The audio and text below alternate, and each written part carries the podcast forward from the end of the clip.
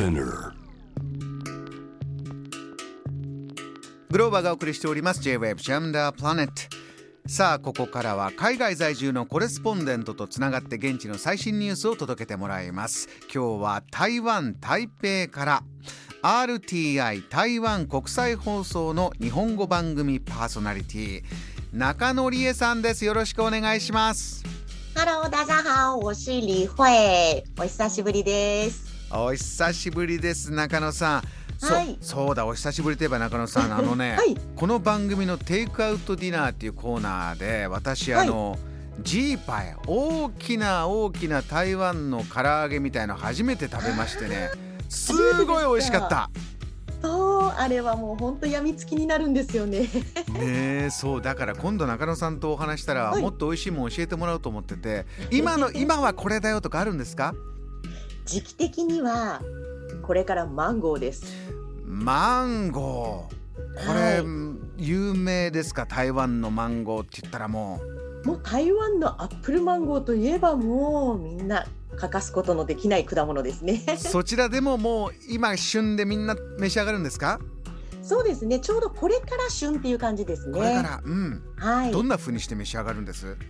うそのままです。フルーツの実をそのまま食べる。あとは かき氷に乗せてあ食べる。台湾これは大変に美味しいです。ふわふわのかき氷ですかあのそうですそうです。あーカレーにマンゴーをトッピングすると最高ですよ。ちょっともう飛んでいきたくなりますけれどもね 他にもあの中野さんこの今の時期の台湾最新ニュース、えーはいもう一つトピックご紹介お願いします何でしょうか？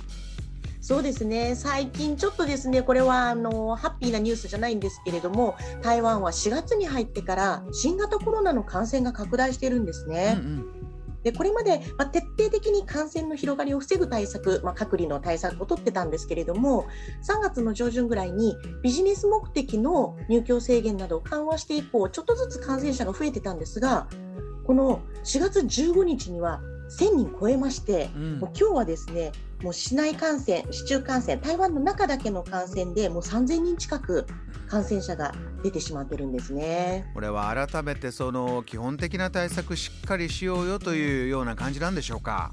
そうですね。ただまあこれからちょっとそのウィズコロナに移行していこうかなというところも若干ありますね。そうするとこう大きなイベントこれで中止ということもないんですね？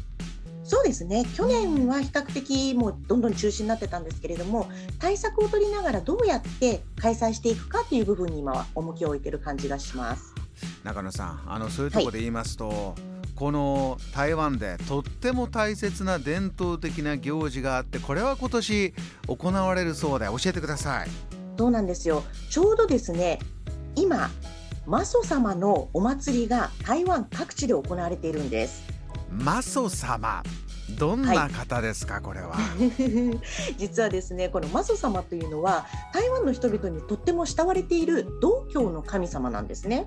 はあうんうん、はい、でもともとは海の航海の女神ってされていまして漁師であったりとか航海の安全を守る神様とされていたんですけれども、はいまあ、台湾は台風が来たりとかですねいろいろな自然災害もあったりとすることもあって、まあ、いろいろな面でご加護を祈るようになって、まあ、それに伴ってマソ様のいろんな伝説や奇跡なども起こっていることから今では全能の神として、うん。まあ、商売だったり健康や受験出産、えー出世とか農業とかですねもう本当にありとあらゆるご加護を祈る台湾の人たちにとって最も有名で最も慕われている神様なんですね。はい、はい、でそのマソ様の誕生日が旧暦の3月23日なんです。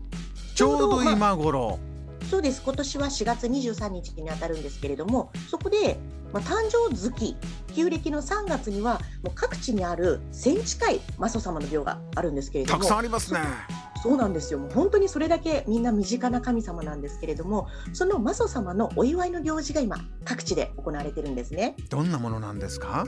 その中でですね大規模なものがありましてマソ巡礼というのが行われるんですよ。うんでその中でも二大マソ巡礼というのがありまして大光マソ巡礼というのと白砂トンマソ巡礼というのが2つとも共に台湾の国家重要民族無形文化資産に指定されてるんですね。はあじゃあもうずっと昔から長く長くやってるんだ。そうなんですよでこれはマ祖様をおみこしに乗せて巡礼をするというものなんですよ。うんうんうんうん。二つともちょっと違うんですか？こうスタイルが。そうなんですね同じ巡礼なんですけれどもこれまたスタイルが違いましてうん一つの大光マソ巡礼というのは、まあ、台中にある大光鎮蘭宮というところから鍵にある、えー新興法天宮というところまでおよそ340キロを9日間かけて巡礼するんですね。おおすごい旅ですね。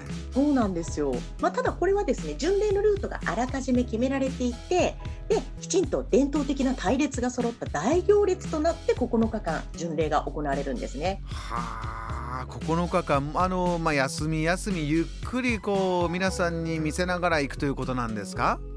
そうですね。夜はやはりあのお泊まりになってお休みになるんですけれども9日間日中はずっと歩いていろいろなところを巡って皆さんにご挨拶するというような形になってます。じゃあうちの街角にマソ様来るぞとなったらもう皆さん出かけていってそうなんですよ。あそういう集まってくるという。もう最大規模のマソ巡礼で世界三大宗教行事の一つとも言われてるんですね。はあこうご覧になったことありますか？これ実は去年その私のいます RTI の方がですね11言語で一緒に放送するということで参加させていただいたんですよ。その出発式の日だけを。いかがでしたか？すごい熱気ですね。本当に。まあ、去年も新型コロナの影響でちょっと規模が縮小されていたにもかかわらずたくさんの人が集まってましたしもう皆さんのマソ様に対するその熱い思いっていうのがもう見てるだけでも伝わってくるすっごい熱気でした。あのこうおみこしっていうと日本もね結構こう活気よくわっしょいわっしょいというのもあればこうはい。しずしずとね、えーはい。行くのもまあいろんなのありますけどそちらはどういうこうおみこしのこう巡礼なんです？おみこし自体はですねそんなに大きくないんですよ。マソ様が1人乗るようなサイズっていう感じですね。なんですけれどもその周りの隊列がとにかくすごい人数なので本当に熱気がすごいです。これは壮観なんでしょうねそしてね、はいもう一つのあの白サソンっていうのもまた違ったタイプがあるということなんだ。うん。はい、この白砂とマソ巡礼の方もやっぱりおみこし自体は小さいんですけれどもこちらの方はルートが大まかなルートは決まってるんですけれどもあとはマソ様の気分次第でいろんなところに巡っていくっていうですあねだだいぶ違いますね。マソ様そうそういうなんですよ。そういうマソ様もいらっしゃるんだ。はい、だから個性的なマソ様のようだっていうふうに言われてるんですけど 面白いのがその白砂とマソ巡礼のおみこしは屋根をピンクの布で覆ってましてえでしかもマソ様の気分で急にスピード上げたり急に止まったりとかしますのであのみんなからはこの白砂トンのおみこしはピンクのフェラーリなんていうふうに言われてるんですね。え ちょっとこっちのマソ様プライベート感ありますね。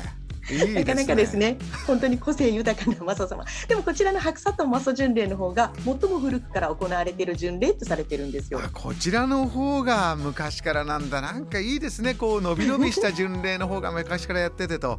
そういうことなんだ、はい。うん。今年はどちらもあるんですね？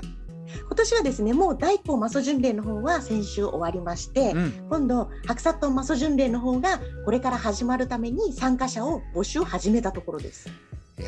これ台湾ねこれから旅に出ようという方はちょっと覚えておいていただくとじゃあこの時期に合わせて行こうかななんていうそんなことになりそうです。毎年マソ様のお誕生日月は盛り上がってますので、マソ様、えー皆さん。ああれか私あの地元はい。横浜なんですけど、横浜の中華街に行くとこう、大きいのありますね、そうなんですよ。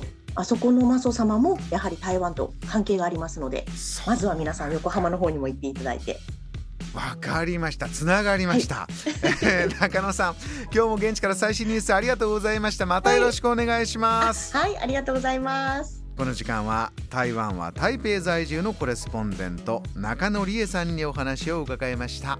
Jam, the planet.